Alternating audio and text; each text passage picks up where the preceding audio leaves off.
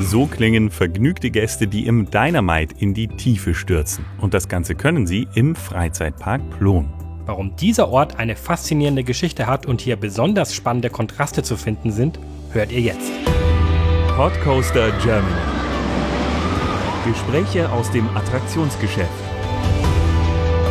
In Kooperation mit parkerlebnis.de im Freizeitpark Plon steht seit etwa einem Jahr der bislang einzige Big Dipper Coaster Deutschlands, gebaut von Mug Rides. Und das ist eben aus unserer Sicht das Faszinierende am Freizeitpark Plon, dass der moderne Park immer noch existiert, zusammen mit dem historischen Park, also den Attraktionen, die man von ganz früher kennt, aus der Märchenparkzeit.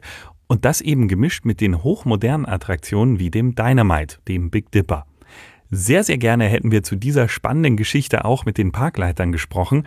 Allerdings haben die uns nach einer zunächst prinzipiell positiven Antwort nach dem Motto Ja, können wir machen, eine Absage für den Zeitraum geschickt, bei dem wir vor Ort waren und haben dann auf eine Frage nach einer Online-Session gar nicht mehr reagiert.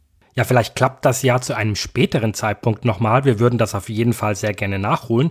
Damit wir euch aber nicht ganz ohne Infos vom Freizeitpark Blon entlassen, gibt es jetzt einen Shorttrack mit den wichtigsten Eckdaten und einem kurzen Fazit zu unserem Besuch. Darin warum wir in einer Bahn absolut begeistert und vor einem Imbissstand wiederum absolut fassungslos waren und was man aus unserer Sicht derzeit vor einem Besuch alles wissen sollte. Der Freizeitpark Plon hat eine sehr spannende Entwicklungsgeschichte, mit der sich Basti ein bisschen beschäftigt hat. Wie ist denn die Kurzzusammenfassung, Basti? Ja, der Freizeitpark Plon wurde von Arnfried Völkel gegründet. Der hatte 1991 einen Forellenhof im Plon aufgekauft und auf diese Grundlage eine Gaststätte eröffnet und äh, ja, bereits fünf Jahre später hatte der so einen kleinen Märchenwald mit zwölf Märchen der Gebrüder Grimm einfach dazu gebaut und dadurch ist diese Gaststätte immer weiter gewachsen und auch der Park außenrum immer weiter gewachsen. Und äh, ja, bereits 2009 konnte er sich dann eine wirklich beachtliche Major Attraction leisten, nämlich die Holzachterbahn El Toro, gebaut von Great Coaster International, die viele von unseren Hörern vermutlich auch von Wodan kennen, dem großen Wooden Coaster im Europapark.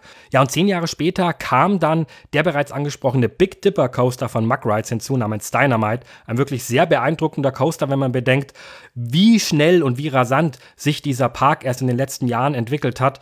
Man kann wirklich davon sprechen, dass das bei weitem kein Märchenpark mehr ist, sondern ein waschechter Freizeitpark im oberen Mittelsegment. 350.000 Besucher. Allein 2019 hatte der Freizeitpark Blon zu verzeichnen. Ich hatte ehrlich gesagt erwartet, dass das Historische noch überwiegt, war dann aber sehr überrascht, wie stark der in Anführungsstrichen moderne Teil ausgebaut ist und wie viel Liebe zum Detail bei vielen Themings vorhanden ist. Wenn man beispielsweise an Achterbahnen wie Poseidon denkt, da ist ein wirklich schönes kleines Dorf gebaut vor dem Lifthill. Wir waren begeistert von der Thematisierung des Indoor Powered Coaster Miniva. Das ist einfach schön gemacht und die Bahn fährt sogar die erste Runde langsam, damit man sich alles in Ruhe anschauen kann. Und die beiden folgenden Runden, die sind dann schneller. Das ist eine sehr schöne Idee. Dynamite ist super thematisiert, sogar mit Animatronic in der Warteschlange und ein Dach, das man während der Fahrt sozusagen durchschlägt, inklusive Rauch. Das hat mir echt gut gefallen. Und was für mich einen ganz, ganz großen Reiz ausgemacht hat am Park, es ist alles so verwunschen. Es gibt ganz viel Grünfläche, die nicht weiter angefasst wurde. Und dadurch entdeckt man immer wieder Attraktionen, die sich hinter Bäumen oder Büschen verstecken. Gerade im Märchenwald ist das so. Und dann verliert man sich auch so ein bisschen in dieser Märchenwelt. Das hat mir wahnsinnig gut gefallen. Ich habe mich wieder ein bisschen so wie ein Kind gefühlt, das so im Wald, in der Natur oder in den Gebüschen unterwegs ist, um irgendwelche Abenteuer zu erleben. Wie du schon gesagt hast, man guckt irgendwie hinter dem Baum und plötzlich entdeckt man wieder was Neues oder auch irgendeine Attraktion, die vielleicht ein bisschen versteckt ist. Ich fand sogar die Dinosaurierbahn, die manche auch mal kritisiert haben, dass sie aktuell nicht so gut in Schuss ist, wie sie vielleicht früher mal war. Ich fand das toll. Das war alles so ein bisschen, ja, wirklich wie so ein Abenteuer. Es waren so viele Details, man konnte unglaublich viel sehen und entdecken. Auf der Thematisierungsskala ist der Park, denke ich, ganz, ganz weit oben. Also ich kenne ganz, ganz viele Parks, die im obersten Segment arbeiten und viel schlechter thematisieren als das, was Plon da macht. Überall wird wird da eigentlich thematisiert und das auch auf wirklich, wirklich hohem Niveau. Also Leute, die Thematisierungsfans sind, sollten dem Park da, denke ich, auf alle Fälle mal eine Chance geben, aus dem Nichts und man könnte fast sagen, ja auch wirklich fast im Nichts da sowas Tolles und Großes zu entwickeln, das kann wirklich nicht jeder. Also von meiner Seite aus wirklich ganz, ganz großen Respekt an den Freizeitpark Plon und sein Team in dieser Hinsicht. Und jetzt auch vielleicht noch ganz kurz zum Höhepunkt unseres Freizeitparks Besuchs. Natürlich der Big Dipper Coaster aus dem Hause Muck Rides, Dynamite. Den sind wir natürlich auch gefahren. Hans, wie empfandst du denn die Achterbahnfahrt auf der Dynamitstrecke? Ich würde den Big Dipper als den kleinen Bruder des Wing Coaster bezeichnen. Wunderschöne Elemente sind da verbaut. Er fährt sich, natürlich ist er kaum ein Jahr alt, butterweich. Und auf dieser geringen Fläche sind so viele geniale Elemente verbaut. Da sage ich echt Respekt. Ein ganz toller Coaster, der sich einfach auch wunderschön fährt. Und eine Drehung ganz zu Beginn vor dem First Drop noch, bevor wirklich Geschwindigkeit aufgebaut ist, das ist auch ein sehr cooles Element bei der Bahn. Ja, ich kann da nur zustimmen. Sehr schöne Hangtime im Dynamite Coaster. Sehr kompaktes Layout, viele Elemente, viel Druck. Das gilt übrigens auch für den anderen Coaster im Freizeitpark Blon, El Toro von Great Coast International. Auch dort hat mich das sehr kompakte Layout dann doch sehr überrascht, wie viele Elemente sie da reingebracht haben. Man merkt also, bei der Planung hat man viele richtige Entscheidungen getroffen. Da hat sich irgendjemand wirklich auch Gedanken gemacht. Das Ganze hat irgendwie Hand und Fuß und man merkt, der Park rennt dort wirklich in eine richtige Richtung. Die Voraussetzungen sind also gegeben, dass man sich komplett in dieser Welt verlieren und den Alltagsstress vergessen kann. Trotzdem war uns das aus einem ganz bestimmten Grund nicht möglich. Und damit kommen wir zu dem, was wir persönlich gar nicht gut fanden. Und das ist das Thema Corona-Schutzmaßnahmen. Ich persönlich, für meinen Teil, habe mich zum ersten Mal bei einem Freizeitparkbesuch in Corona-Zeiten unwohl gefühlt. Mir hat dieses unbeschwerte, leichte Gefühl gefehlt und das lag für mich hauptsächlich daran, dass die Maskentreue einfach nicht sehr hoch war.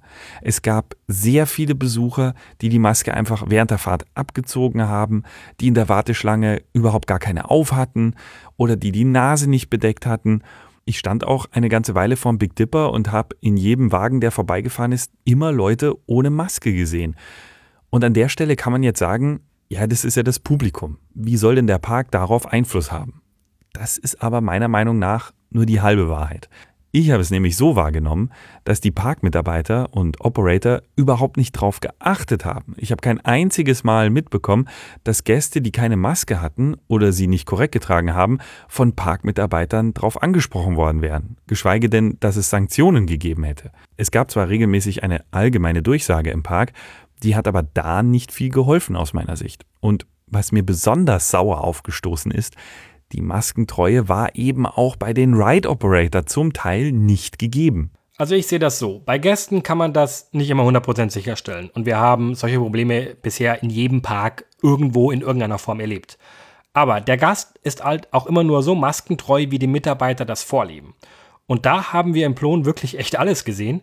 Wir haben Parkmitarbeiter gesehen, die gar keine Maske getragen haben im Kundenkontakt, welche die es ab und zu mal getragen haben. Wir haben auch ordentliche Ride Operator zum Beispiel gesehen, die durchgehend Maske getragen haben. Manche haben sie dann unter der Nase getragen. Und eigentlich sollte es ja eigentlich überhaupt keine Rolle spielen, was man nun persönlich oder auch politisch denkt. Ein Park, der selbst Hygieneregeln aufstellt und diese ja auch immer wieder regelmäßig mit Durchsagen an die Besucher weitergibt. In so einem Park kann und darf man sich sowas eigentlich nicht leisten. Da müssen sich die Mitarbeiter schon auch an die eigenen Regeln halten. Und wir wissen heute, dass eine Maske höchstwahrscheinlich einfach die einfachste Möglichkeit ist, um die Verbreitung eines Coronavirus einzudämmen. Und dann frage ich mich irgendwie schon, warum ist denn das für das Personal im Plon nun eigentlich so ein Problem, da auch mit gutem Beispiel voranzugehen, wenn es überall sonst in allen anderen Parks, die ich bisher besucht habe in 2020, eigentlich so gut funktioniert. Gegipfelt hat sich das Ganze bei mir in einer Situation in einem teilüberdachten Raum. Äh, ich stand da in einer Warteschlange für einen Imbiss, wollte mir da was holen. Von mir waren ein paar Menschen. Der Sicherheitsabstand war wegen der Enge des Raums nicht sonderlich gut einzuhalten. Also, um kein Risiko einzugehen, trage ich natürlich auch dort mal meinen Mund-Nasenschutz. Und dann hat mir der Parkmitarbeiter im Imbiss gesagt, naja, ich könne jetzt eigentlich mal langsam meine Maske abziehen. Ich habe dann irritiert gefragt, warum er das denkt. Und darauf kam dann die Antwort, Zitat, sowas brauchen wir ja nicht. Und ich habe ihm dann versucht zu erklären, dass, selbst wenn das so ist, ich dann aber schon auch noch selbst entscheiden möchte, wann ich einen Mund-Nasenschutz trage. Und da war ich dann ganz kurz sprachlos. Denn ganz egal, was man nun zur Maskenpflicht denkt, es kann nicht angehen, dass Parkmitarbeiter den Besuchern sagen, zieh mal die Maske ab. Allein schon deswegen nicht, weil das Tragen von Maske überall eigentlich empfohlen ist. In einigen Bereichen ist es Pflicht, aber generell wird es grundsätzlich empfohlen. Also, wie man sich so verhalten kann, verstehe ich nicht. Ich war vor zwei Wochen im Europapark, ist natürlich ein ganz anderer Park, auch mit ganz anderen Budgets. Aber das Level dort war halt ein völlig anderes. Also da gab es einfach keinen Parkmitarbeiter ohne Maske. Alle haben die Leute höflich, aber auch immer wieder daran erinnert, bitte zieht die Masken auf. Und die Gäste haben sich wirklich sehr gut dran gehalten. Obwohl der Park an seiner absoluten Kapazitätsgrenze war, habe ich mich dort schon deutlich besser aufgehoben gefühlt. Also die Größe des Parks allein darf hier nicht ausschlaggebend dafür sein, wie sicher sich die Leute im Park fühlen. Also nur weil Plon ein kleinerer Park ist, finde ich, kann man ihm das nicht durchgehen lassen. Es geht da auch gar nicht darum, wie infektionssicher nun Plon gegenüber dem Europapark tatsächlich ist.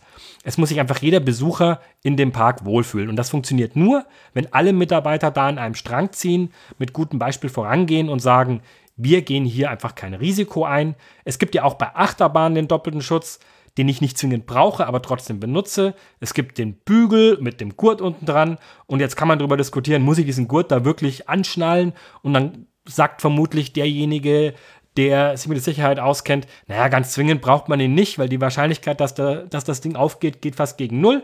Aber ich mache ihn trotzdem dran. Und wenn es nur dafür ist, dass sich meine Mitfahrer dann sicherer fühlen und sagen, wir haben den größtmöglichen Schutz hier eingeführt und eingehalten und wir können damit Spaß haben. Das sollte eigentlich immer das oberste Gebot sein, auch jenseits jeder persönlichen, politischen oder ideologischen Sichtweise.